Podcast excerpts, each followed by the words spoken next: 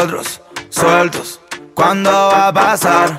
Ni Rusia, ni Oxford, tengo la nacional. Yo no soy Rusia ni Oxford, mi amor, pero igual te quiero vacunar. Y que bajen, y cuando quieran más que me manden mensaje. Bueno, bienvenidos, bienvenidos a este nuevo episodio de Estufa Cognitiva, ¿no? Claro, exactamente. El episodio 2 de la segunda temporada. Nunca queréis llegar tan lejos. Sí, decir a tu germo que se calle. No, son los árabes que viven acá abajo. Ah, bueno, no le diga nada, ya veo que te ponen una bomba y explotamos todo. No, no sabes el olor a comida pakistaní que hay todo el día acá adentro, boludo. Uy, amigo, tengo un hambre, ahora que lo decís, son como las 2 de la tarde acá en Argentina y hay un plato de gnocchi con salsa esperándome en el microondas. Y no lo estoy comiendo por venir a grabar esta mierda con vos. Gracias, brother. Y bueno, yo también estoy haciendo un esfuerzo sobrehumano, porque también ahora me tengo que ir a laburar como perro. Che, estaría bueno que nos presentemos. ¿Cómo? Estaría bueno que nos presentemos por si alguien no nos conoce. No, que se chupe una pija, que no nos conocen. Bueno, sí, él es Mati, yo soy Juli, eso es todo lo que tienen que saber. No hace falta ni más ni menos. Podemos decir un poco quiénes somos. Yo soy, eh, soy un físico nuclear que trabaja para la NASA y que en mi tiempo libre grabo podcasts con mi amigo Mati, que es jugador de fútbol profesional, jugador de en este momento estás en el Sevilla, ¿no es así, Mati? Sí, estoy en el Sevilla ahí de nuevo. Me quería comprar el Barça, pero. Paja, boludo. Estás en antidoping y todo eso. El antidoping no lo pasaba ni en pedo. Y si tan pedo no. No, ni- bueno, ni en pedo ni, ni nada. Claro, ni sobrio. ¿Te imaginás que, te, imaginás que te, tipo, que te hagan el antidoping a pasar re mal? ¿Te imaginas si vos te pasaste de, de sustancia la noche anterior? A mí me hicieron un par de veces antidoping. No, bueno, pero vos porque sos un pelotudo que no hace nada, te imagino un, a un jugador de fútbol, digo. Ah, bueno, no, pero yo me quedé, me quedé sin poder hacer cosas por el antidoping. O sea, yo un día, bueno, no importa. Fue así. Eh, cuando era más pibe, dejé de fumar porro como durante seis meses, porque tenía que hacer cosas. Y justo el fin de anterior a tener que hacer esas cosas, eh, me junté con unos amigos y empezaron a fumar adentro del auto. Y yo fui al- a, hacerme, a hacer esas cosas y me hicieron el antidoping y me dio positivo. Y me dicen, ¿vos estuviste fumando? Y le digo, no, hace seis meses que no fumo porque quería estar esperando este día. Y me dice, entonces es imposible, pues te dio positivo. Le dice. Digo, no, bueno, estuve en un submarino el fin de semana, pero yo no fumé. Me dio positivo igual. Sí, me acuerdo de esa, de esa secuencia. Qué épocas. Los submarinos en el auto del Juli. No, el auto era mío. El, el porro era del Juli. El que hacía el submarino era Juli, me acuerdo. Pero bueno, no estamos aquí para hablar de anécdotas de drogas. Habría que hacer un, un día un especial anécdotas, pero podríamos hacer tipo una temporada entera que sea especial. Material ahí. Material hay, material hay. Hay de eso, de material hay. Y también hay material para este capítulo, donde no vamos a hablar ni de doping, ni de drogas, ni de nada, sino que vamos a hablar de física nuclear. Ya, porque la tenía la física nuclear. Pasa que anoche tuve un sueño y soñaba que yo era físico nuclear, entonces me quedó con esa idea. O sea, básicamente eras bombero. Claro, era una onda así. No, no era operador de una, planta nuclear. Era, fue muy raro el sueño. Después te lo cuento off stream. Arre que no estamos en stream. Tampoco me interesa tanto, igual si no me lo querés contar, no pasa nada. No, Bueno, no la puta que te parió. Hoy de qué vamos a hablar hoy, Mati, ya me olvidé. Ah, hoy vamos a hablar de música. De música. Exactamente. Se quedan los dos callados, ponían música. Vamos a hablar de música. Bueno, chicos, hasta acá llegó el capítulo. Y dejaban una cortina de fondo. No tenían nada para decir. Bueno, vamos a hablar de música. Eh, no sé, Mati, si vos ya estás ready. Sí, sí, sí. Vamos a hablar de música, pero ¿de qué música vamos a hablar? ¿O de qué, de qué aspecto de la música? Porque dije aspecto, es, sin la S me la... Bien rosarina ahí comiéndome la S. Como mi abuela, pero a mi abuela le faltaban todos los dientes, boludo. Y bueno, más o menos. Eh, ¿De qué aspecto de la música vamos a hablar? Hoy, el otro día pasó, tomando esto como disparador para hablar del resto de las cosas, que a María Becerra, eh, digo María Becerra, la mataron en Twitter. No sé si vos, Mati, muy enterado no estás al respecto porque no, No. usas mucho Twitter. No uso mucho la tecnología, pero estuve, igual vi un par de cositas. La mataron en Twitter, ¿por qué? Porque la boluda, la muy boluda, hace un par de meses había publicado algo como que las productoras de música, las compañías, los productores, los qué sé yo, como que cagaban a los pibes que estaban haciendo música, como que los restafaban, sin que los pibes se enteraran de nada y se quedaban con toda la retribución económica, por así decirlo. Claro, para. María Becerra es eh, una cantante, se podría decir, una, una, una cantante nueva de hace poco, o sea, debe estar hace cuatro años en lo que es la música argentina, pero bueno, empezó a explotar ahora hace un añito y medio. Y nada, antes hacía trap y estaba más bueno y ahora se metió más en el pop y todo eso, que a mí personalmente no me gusta. Yo la escuchaba antes y me gustaba, ahora sí, ahora ya. Sí, tal cual. Para mí, igualmente, María Becerra, Casu y Nati Pelusa son todas las mismas personas.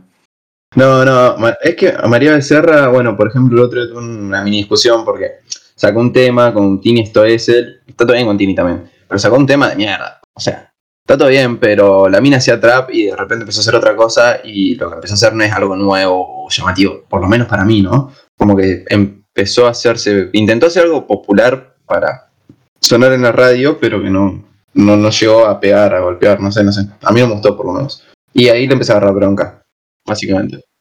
Como que pasa desapercibida en lo que hace, porque ya hay mucha gente más que lo hace y lo hace mejor.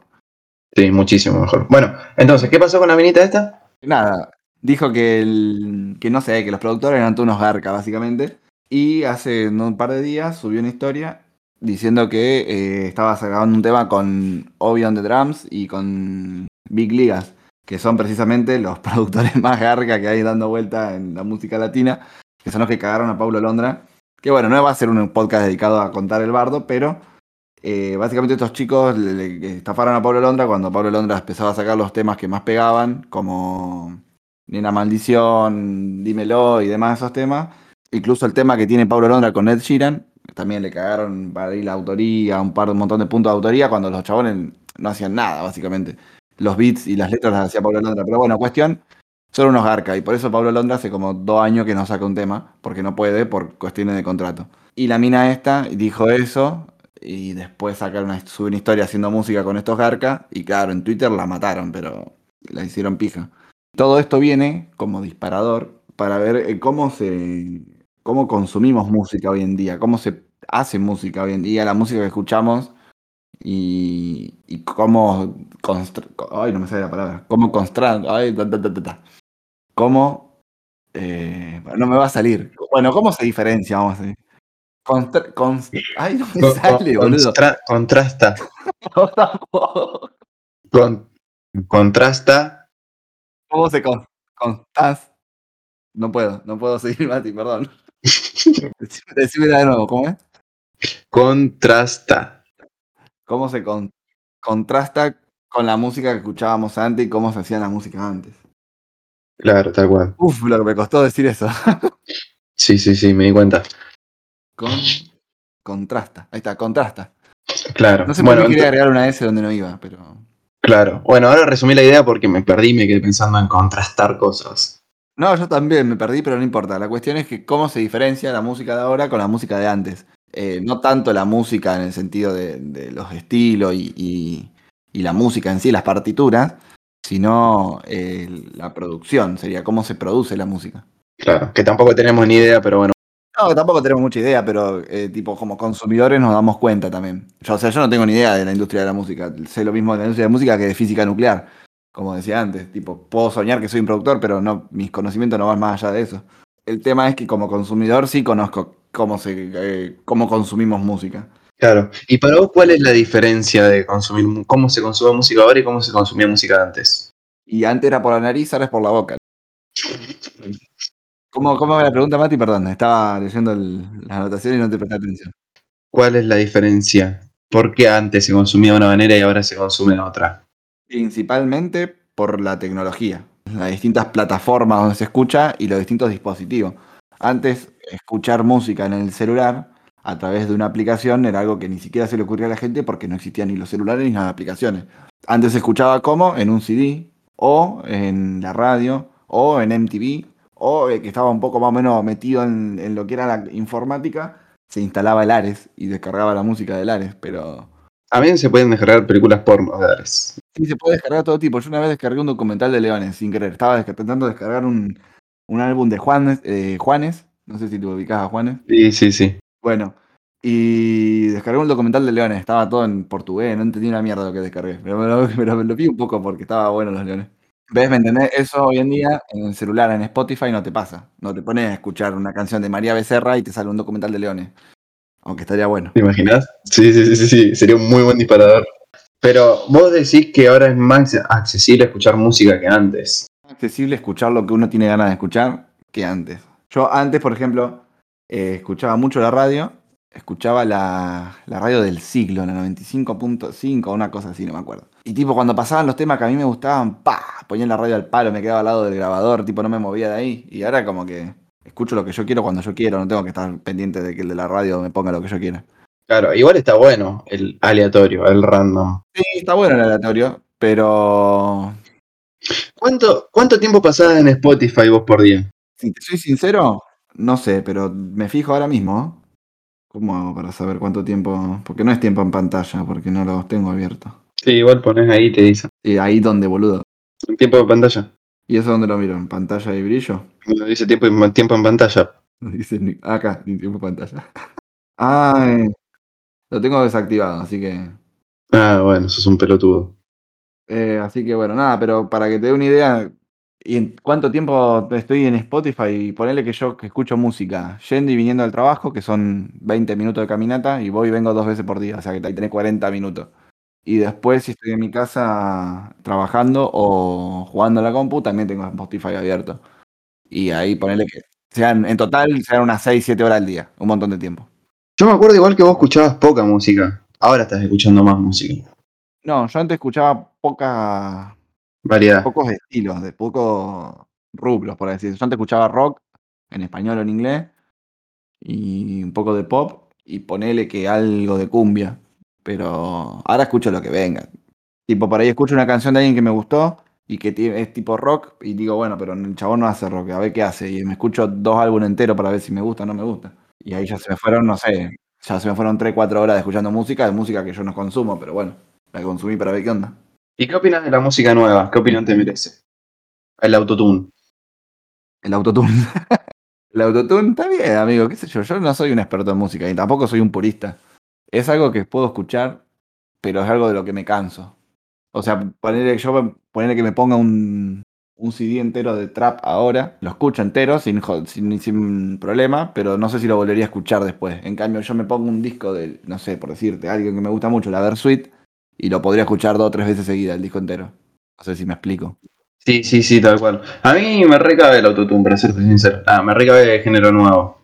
Me gusta mucho eh, cómo fue evolucionando la música. Además me parece que, o sea, los artistas de hoy hacen lo que pueden con las herramientas que tienen. Entonces, los artistas de antes también hacían lo que podían con las herramientas que tenían y en su momento eran criticados por usar esas herramientas. Entonces, si ahora un artista de antes está cagándole la pija a un artista de hoy, es un cara rota. ¿Me explico? Sí, sí, sí. Me da por las pelotas, me enoja, me enoja. Yo me puse, me puse nervioso. Sí, sorry. sí, que toda la generación boomer de, de- de cantantes y artistas se quieran meter a hacer lo mismo que hacen los pibes ahora, es como que, dale, amigo, no te va a escuchar ni tu mamá. Salí acá, Claro. no molesté. Bueno, eso es lo que te iba a decir también antes. Que antes, más allá de cómo la escuchabas a la música, en qué dispositivo, en qué plataforma, también era cómo se hacía la música. Tipo, vos antes, si no tenía una mm, discográfica que te contrate y te diga, vení, vamos a grabar un disco, no te, no te escuchaba nadie porque ¿qué- ¿dónde, dónde, grababas un- una canción y la subías? A YouTube. Pero YouTube es reciente últimamente, es tipo del 2000, ¿cuánto? 2008, YouTube, Sí, 2007. sí, sí, no existía. Claro, no, no, no, no existían elegantes que lo que. Claro, no existían eso, y bueno, eso eh, empezó a, cambiar un montón con, con la tecnología, que cada uno podía hacer lo que quiera. Mirá, por ejemplo, el caso de, de Bizarrap, que desde su pieza en su casa, con dos consolas, una compu y un micrófono, produce los mejores temas que hay en el mercado hoy en día y hace, no es que, uff, la pegó con un tema. No, está hace como dos años que todo lo que saca tiene 30 mil millones de visitas y vos decís, la concha de tu madre, o sea, no es que la está pegando, es que la pegó y ya es un- una institución. Está todo bien, ¿no? Pero el chabón empezó a hacer eso medio porque le gustaba y todo bien. Yo no sé, no lo sé, capaz que sí. Pero es muy raro porque el chabón tiene 20, ¿cuánto tiene? 21, 22 años. Y vos decís, y yo no, no creo que cuando se puso a hacer esto a los 20 años diga, bueno, a los 22 años voy a estar en Miami grabando para que me escuchen 20 millones de personas en dos días. 20 millones de personas, ¿entendés? Una, una locura. Y tener 22 años, haber hecho todo el camino solo y seguir solo, es una responsabilidad, es un mochilón en la espalda. Y por eso yo vuelvo como medio lo antes, ¿no? Que los artistas de hoy son casi todos muy jóvenes y más allá del autotune o las herramientas que usen y todo eso, es muy difícil porque al no tener productoras o no tener consejeros, están haciendo todos solos. O sea, sí, por ahí pueden tener algún amigo que les diga, que los vaya aconsejando. Pero se la tienen que bancar. ¿entendés? Tener 23 años y estar llenando un estadio con 40.000 personas o 30.000 personas es una locura. Sí, porque por ahí tienen, qué sé yo, tienen, deben tener, todos esos artistas deben tener abogados, representantes y demás, pero no es que lo necesitan para poder entrar en contacto con una multinacional o con una discográfica y que a partir de ahí hacen la música, sino que hacen su música y los abogados y los representantes los usan para otras cosas, ¿me entendés? No sé explicarlo bien ahora puntualmente, pero no es que necesitan ese contacto con la discográfica o con una empresa para poder hacer su música. La música la hacen y la suben y listo, se terminó. Después necesitan esos contactos para poder expandirla quizás, para poder, no sé, supongo que todos tendrán un editor de video para subir el video a YouTube, obvio. esas cosas así, pero no depende de, de esa gente que ellos triunfen, dependen de ellos mismos para triunfar. Y eso está bueno porque democratiza la música, por así decirlo. Aunque también, como decís vos, no sé cómo lo ves, pero como que te da mucha responsabilidad y mucho, mucha influencia. Por ahí también eso es algo que suele pasar mucho en internet, que tipo la persona con muchos seguidores o con mucha llegada educa un poco a la gente. Sí. Que está mal, pero es así. O sea, está mal en el sentido de que no tendría por qué ser así. Tipo, si elegante mañana quiere subir una foto en pija cogiéndose un muñeco, tendría que tener todo el derecho de hacerlo porque tipo no es un ministro de educación. Pero bueno, estaría mal visto porque, porque tiene mucha llegada y porque mucha gente se inspira en él o lo sigue. Digo elegante por decir uno, puedo decir, no sé, eh, trueno, puedo decir. Cualquiera, sí, sí, mismo, o sea, sí, tal cual, al tener tanta llegada, es una mochila gigante que tenés. O sea, vos pensás que a todos esos, todo- todos estos pibes le llegan, no sé, mil millones de mensajes por día diciendo cosas, ¿entendés? Pueden ser hasta barriadas, hasta cosas lindas, lo que sea. Y es un mochilón, porque vos tenés que estar ahí predicando para gente que no conoces, ¿entendés? Es una locura. A Eminem le pasó, por ejemplo, viste que a Eminem se le suicidó un fanático porque no le respondía las cartas. Y vos decís, son mochilas que no sé, no todo, el mundo, no todo el mundo está preparado para cargar. Y antes, en la industria musical, había como todo un equipo que cubría al músico de esas cosas. Hoy en día, el músico tiene como, está de cara al público y nada, tiene como mucha más interacción. Sí, sí, tal cual. Antes, tipo, el- qué sé yo, la interacción con el público era, bueno, la discográfica EMI organiza una firma de disco. Entonces vos ibas y conocías a todo al cantante que te firmaba el disco y ya está. Ahora no, ahora el, el cantante se dice, bueno, mañana nos juntamos todos en el shopping Abasto a fumar porro y se juntan mañana todos en el shopping Abasto con el cantante a fumar porro, ¿me entendés? Lo, lo- lo tira, tira un tweet o tira una historia en Instagram y listo. Planazo, planazo. Sí, la verdad que sí, vamos todos al shopping Abasto a fumar porro con Bizarrap. ¿Cuánto vamos de tiempo? Y vamos eh, 25 minutos más o menos. Ok, se me quemaron todos los papeles, che, ¿eh? No tengo más nada.